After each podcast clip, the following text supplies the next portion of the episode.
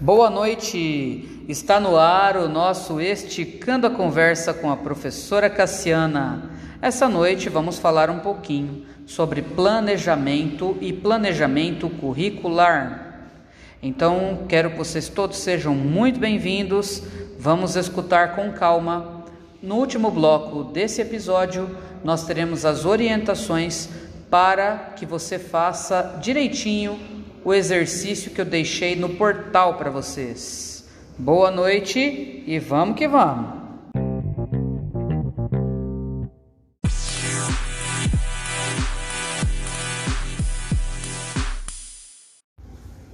Em um trabalho de imaginação, vamos pensar que estamos entrando pela primeira vez no ano em uma escola municipal ou estadual, para começar a, desenvolver os trabalhos que faremos durante aquele ano. É provável que você já deva ter ouvido falar em reunião de planejamento. A reunião de planejamento tem como objetivo definir as ações que nortearão todas as atividades que acontecerão naquele ano letivo. É claro que com essa pandemia, muito inesperado aconteceu e muitas das coisas que nós planejávamos assim presencialmente acabaram não acontecendo e outras coisas acabaram acontecendo de modo virtual mesmo, não é? O que é importante é, ressaltar é que de uma forma ou de outra, ou presencial ou virtual, tem que acontecer um planejamento para que as ações aconteçam em uma escola. E esse planejamento ele vai desde a parte uh, da recepção das crianças, que é ali a, a, a, parte inicial com o porteiro, com as inspetoras e inspetores, até a recepção das crianças na sala de aula, ou seja, desde aquilo que vai ser servido aos alunos até os projetos educacionais, os projetos pedagógicos que envolvem esse ensino e aprendizagem. Muitos diretores deixam as reuniões de planejamento apenas a critério do coordenador.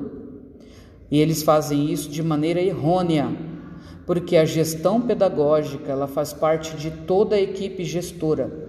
É indispensável que todas as pessoas que participam das rotinas da escola participem das reuniões de planejamento. o planejamento curricular, e eu quero deixar bem assim, é, porque tem tudo a ver com a nossa matéria, então eu quero deixar bem ressaltado. O planejamento curricular, ele tem como objetivo orientar o trabalho pedagógico do professor, ou seja, o trabalho na prática da sala de aula. É o que? É definir os currículos que serão utilizados, desenvolvidos durante todo aquele ano letivo desde as tarefas mais simples até as tarefas mais complexas. Tudo isso faz parte dessa obrigatoriedade que o professor tem. E por que, que o currículo acaba sendo uma, uma ação política? Porque a política, o que, que é a política? É apenas a política partidária? Voto no PT, voto no PSDB? Não. A política é aquela prática que a gente faz para uh, uh, escolher, é uma prática que envolve também a escolha dos objetos uh, a serem ensinados. Essa escolha, ela vai, é claro, tem a ver, não é? Com certeza, com as minhas leituras, com a minha leitura de mundo, com tudo aquilo que eu acho que o meu aluno deve aprender mas ela também tem a ver com a, a, a, dinâmica da escola, ela tem a ver com aquilo que a escola é, a identidade da escola. Um exemplo, eu não poderia é, adotar uma maneira muito tradicional na minha sala de aula, embora eu possa, eu tenho essa liberdade, como professora, eu tenho essa liberdade de adotar um pouco o método tradicional ao alfabetizar as crianças né? Existe essa liberdade, mas eu não posso transpor essa minha maneira de dar aula, que é uma maneira muito particular, a ponto de fazer com que a criança ela deva é, obedecer todos os sistemas da, da, do modo uh, tradicional de ensino. Não, menino, agora tem que ficar só enfileirado, olha para a nuca do outro. É um excesso de autoridade, né? um autoritarismo muito grande. São coisas que eu não posso cometer porque nós estamos em uma escola que é democrática. Se eu fizer isso, o que, que vai acontecer? Eu estou errando eu estou indo contra o que a escola é. Atualmente, pela legislação, a escola é um ambiente democrático. E é na escola que a gente pratica minimamente a democracia para que a criança saiba, em sociedade, a viver em democracia. Né? Então, isso é, é fundamental, né? Esse, essa parte do planejamento e da seleção.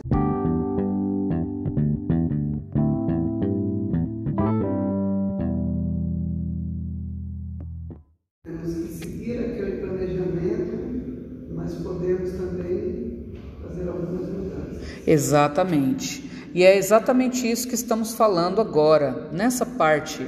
A, a Conceição me fez uma pergunta, né? Se nós podemos mexer nesse planejamento no meio do ano. E a resposta é positiva, é sim. Né? Se não fosse assim, um exemplo da flexibilidade do currículo é justamente o que nós estamos vivendo. Quando eu cheguei em janeiro de 2020 até a escola e fiz o planejamento juntamente com os meus pares, planejamento do ano letivo de 2020, a gente não contava com essa pandemia. Então muita coisa foi modificada, foi adaptada. E o currículo é assim, né? A, a, o planejamento do currículo também tem que ser assim. Inclusive, muitas coisas que eu planejei, eu desisti daquelas para colocar, inserir novos conteúdos que já estavam até previstos na base nacional, mas que uh, eu não tinha contemplado a princípio pelo fato de estarmos o que no ambiente presencial. Agora, estando em ambiente virtual, eu, a, a, eu tive que adaptar o meu currículo, adaptar o currículo que eu escolhi, a maneira como eu escolhi uh, gerir aquele currículo, porque, ó, sublinha essa frase que você vai precisar dela muito. Todo professor é um gestor. A gente acha que não. Ah, não, gestor é só quem está lá, é o diretor, é o coordenador, não é? Não, nada disso. Todo professor é um gestor. Como assim é um gestor? Então ele vai decidir as coisas lá com a diretora? Não, ele é um gestor do que? Da sua sala de aula. É ele que define as coisas. É ele que define o modo como as coisas precisam uh, ser organizadas. Então, por isso, todo professor é um gestor da sua sala de aula. Então, sendo um gestor da sua sala de aula, ele precisa prever e ele precisa prover, não é? O que significa prever? Significa estar um passo à frente de qualquer uh, imprevisibilidade. E o que significa prover? Significa providenciar os materiais, os, os equipamentos e as, a, as pessoas, os lugares, ou seja, providenciar para que tudo isso consiga atender a nossa criança nesse processo de ensino e aprendizagem. E olha, eu insisto em falar ensino e aprendizagem, porque ensino é da sua conta, a aprendizagem também é da sua conta. Às vezes, o professor vira um ensinador. E tem até aquelas frases que o pessoal manda estampar a frase na camiseta: Eu sou professora, não sou educadora. Ou então tem lá escrito: é, Quem educa é a família, eu apenas dou a instrução. Está errado. Ou o professor entende de uma vez por todas por todas, que a, é, dele depende tanto o ensino quanto a aprendizagem, que depende desse professor a, a, a, educação e muitas vezes o acesso à cultura, à sociabilização depende, está na mão desse professor, ou ele assume isso de uma vez, ou o seu aluno nunca vai ser formado integralmente.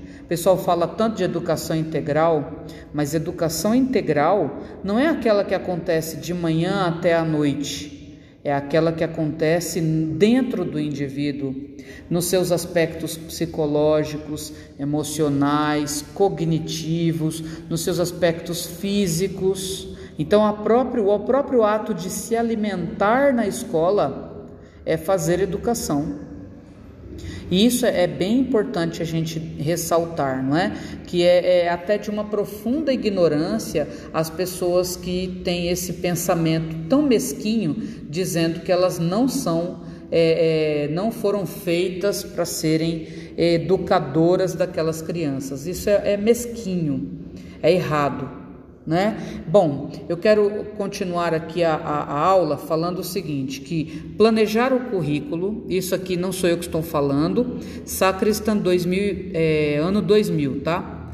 Esse Sacristan é um uh, escritor dos que mais falaram sobre currículo. Vale a pena você depois anotar esse nome.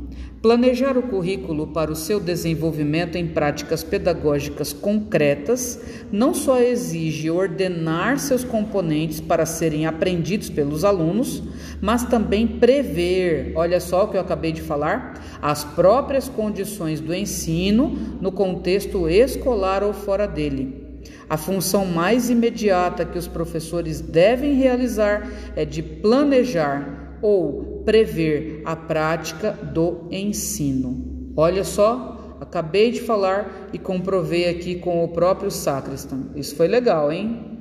Bem, é, além disso, o que, que é o planejamento?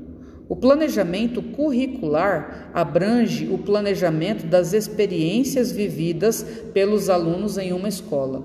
Todas as experiências que o seu aluno vai viver na escola isso foi definido antes no seu planejamento, ou pelo menos deveria ter sido definido antes no seu planejamento.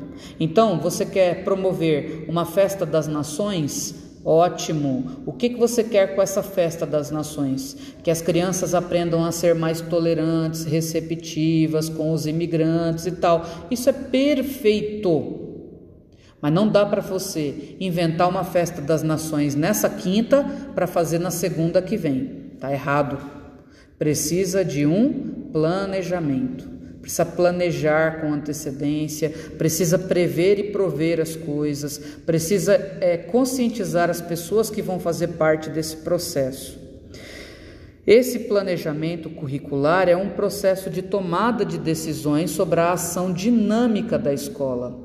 Tudo aquilo que é da dinâmica escolar faz parte do planejamento curricular. É a previsão sistemática e ordenada de toda a vida escolar do aluno. Você vai fazer uma festa junina, você vai fazer uma campanha do Grêmio Estudantil, você vai fazer apenas, não, não, não, eu vou me limitar apenas em fazer projetos dentro da minha sala de aula. Eu quero incentivar o meu aluno a ler, a estudar, a, a progredir nesse sentido. Quero que ele goste de ler. Beleza. Isso precisa ser muito bem previsto anteriormente. Inclusive, e aí eu já vou caminhando para a etapa final desse nosso podcast, porque eu vou passar para vocês aquilo que é o, o, o trabalho que vocês vão fazer.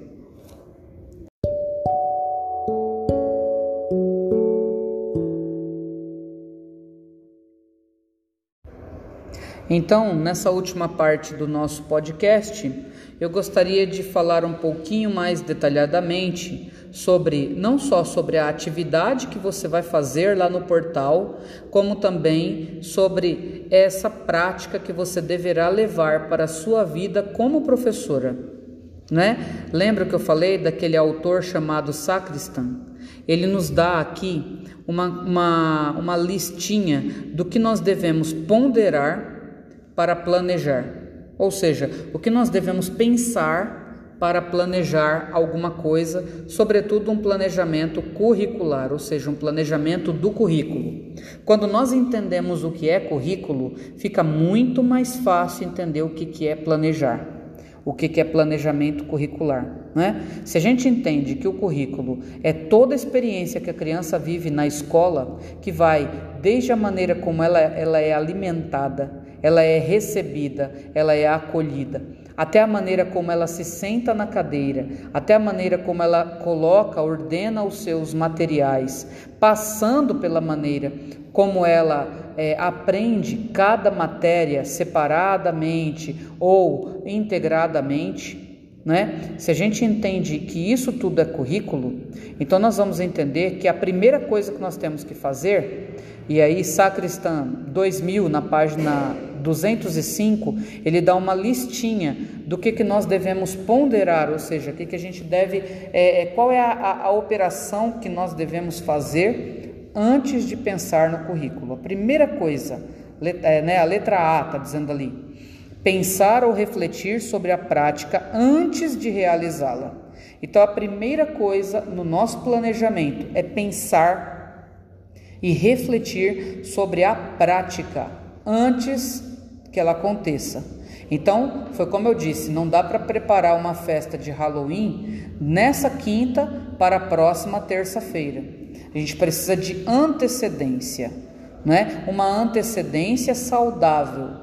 É possível mexer no planejamento no meio do caminho? Ai, eu queria aproveitar e fazer uma festa da primavera. Tudo bem, você pode fazer a festa da primavera, mas planeje quando ainda for o inverno, pelo menos. Não deixe para planejar a festa da primavera né, quando você já estiver na primavera. Essa é a, é a, é a primeira coisa que o, o sacristão está dizendo ali. Precisa de antecedência, precisa de reflexão, precisa de um pensamento real sobre a prática. Em que isso vai ajudar? Para que serve? Né? Ali tem, olha só, a letra B, considerar que elementos intervêm na configuração da experiência que os alunos terão, de acordo com as peculiaridades do currículo, né, do conteúdo curricular envolvido. Então, o que, que eu quero, que, do que, que eu estou falando aqui? Quais são os materiais, quais são os elementos que eu vou necessitar para atender aquelas peculiaridades daquele currículo específico, daquele conteúdo escolar específico. Então eu quero ensinar sobre fração. Que maneira seria legal ensinar sobre fração para os alunos? Seria legal comprar uma barrinha de chocolate ou comprar algumas barrinhas de chocolate para eles fazerem a, a, a brincadeira da fração, brincar com fração usando barrinhas de chocolate ou usando os elementos, tem aqueles elementos é, é, que são bem legais da que, que, estão disponíveis inclusive nas escolas. Eu esqueci o nome daquilo. Cubo, não é cubo mágico. Ah, esqueci o nome agora. Quando eu lembrar o nome, eu, eu passo para vocês. Mas é, é que dá para ensinar fração usando aqueles aqueles é, quadradinhos que eles estão eles estão divididos entre um cubo grande, vários vários é, quadradinhos também separadamente. Aquilo para ensinar fração é muito legal. Ou mesmo um copinho de café e feijões. Né? É, quer dizer, as, as maneiras de você prever tudo isso né, vão depender também, olha só que importante, do quanto você conhece do conteúdo que você quer passar. Né? A letra C está dizendo o seguinte: olha lá, ter em mente as alternativas disponíveis, lançar mão de experiências prévias, casos, modelos metodológicos, exemplos realizados por outros. Ou seja, YouTube, você pode pegar lá no YouTube, ver uma. Você quer fazer uma, uma, uma experiência de ciências. Poxa, vai naquele canal lá do Manual do Mundo, ele tem várias experiências, é um canal fantástico.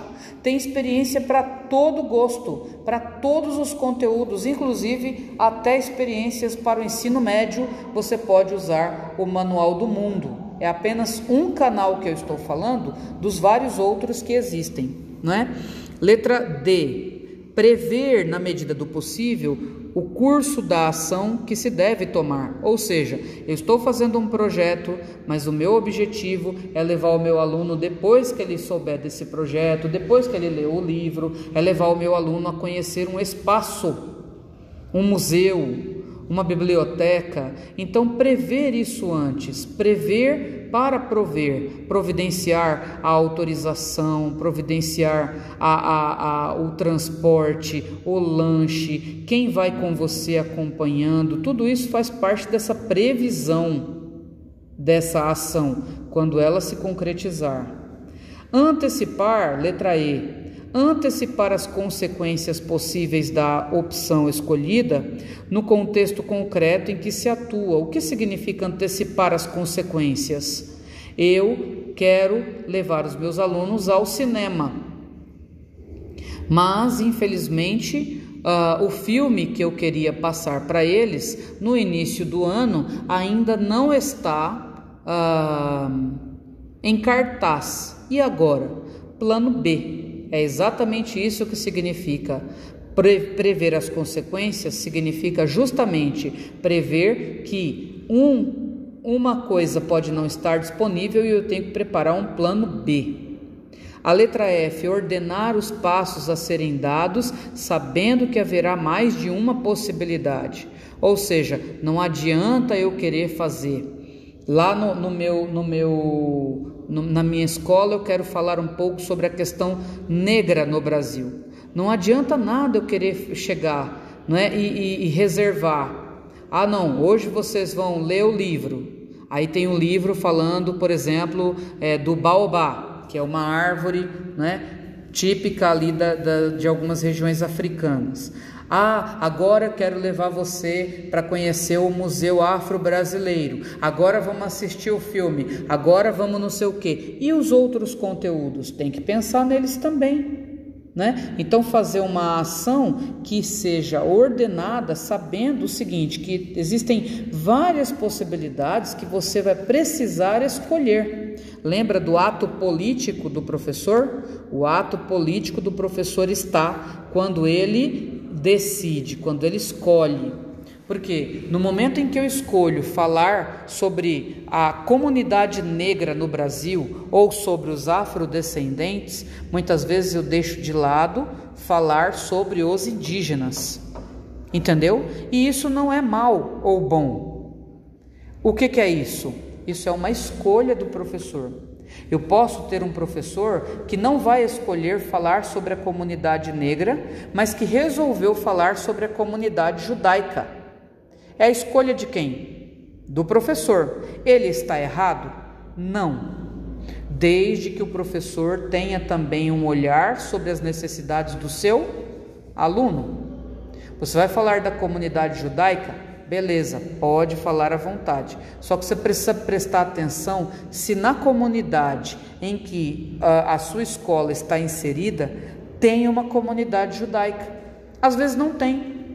E às vezes, o que seria uma aula apenas para fazer uma curiosidade sobre uma comunidade, vai ser um projeto que vai durar meses.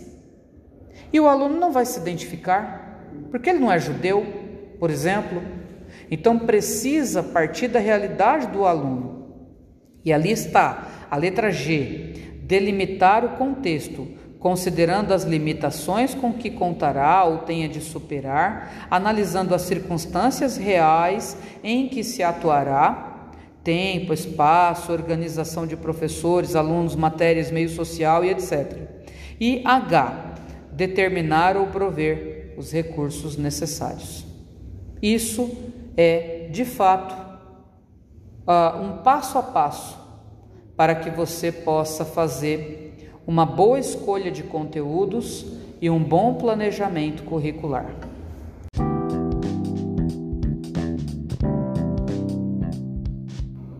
Chegamos no último bloco desse programa de rádio do Esticando a Conversa com a professora Cassiana, dessa vez falando sobre planejamento curricular. Muito bem, ao chegar nessa última parte, como eu prometi, vou dizer o que vocês deverão fazer. Pensando nesse momento em que nós estamos vivendo de pandemia e de volta e não volta, retorno e não retorno às aulas presenciais, a proposta desse trabalho de hoje será muito bonitinha. Vocês vão gostar de fazer. Vocês vão fazer de conta que vocês são professoras e professores da rede pública municipal ou estadual que já encontraram uma vacina ideal para aquelas crianças e que não vai ter mais coronavírus, não vai ter mais nada, e vocês estão voltando para as aulas presenciais. Eu quero que vocês planejem como será o retorno às aulas presenciais após a pandemia. Lembrando que, embora a pandemia tenha ficado na nossa memória para trás, ainda existem alguns cuidados que você vai ter que tomar com relação à higiene, à sanitização, à segurança sanitária daquelas crianças, né? E ao mesmo tempo que não voltarão todas as crianças, apenas crianças. Foi decidido, faz de conta, em uma reunião, foi decidido que voltarão apenas crianças com dificuldades em matemática e que para sua turma são apenas oito oito crianças vão voltar para o presencial. Tudo bem? A partir do mês que vem. O que você deverá fazer? Levando em conta esse A, B, C até a letra H, eu quero que você planeje como você vai receber, desde, olha o que você vai planejar, desde como você vai receber, como vai ser até a parte do lanche também, e olha quais são as atividades que você vai ah, ah, planejar fazer com essas crianças de quarto ano. Eu coloquei lá até que é quarto ano. Para isso, você deverá consultar a base nacional para saber quais são os conteúdos de matemática para o quarto ano. Eu já dei a base nacional aqui para vocês. Vão atrás, procurem, pesquisem. Vocês vão ver um conteúdo ou dois entendeu? E eu quero um pequeno planejamento com relação a isso. E aí, que tal? Muito fácil? Facílimo! Vocês vão adorar. Desejo a vocês uma boa noite e aquele abraço. Tchau!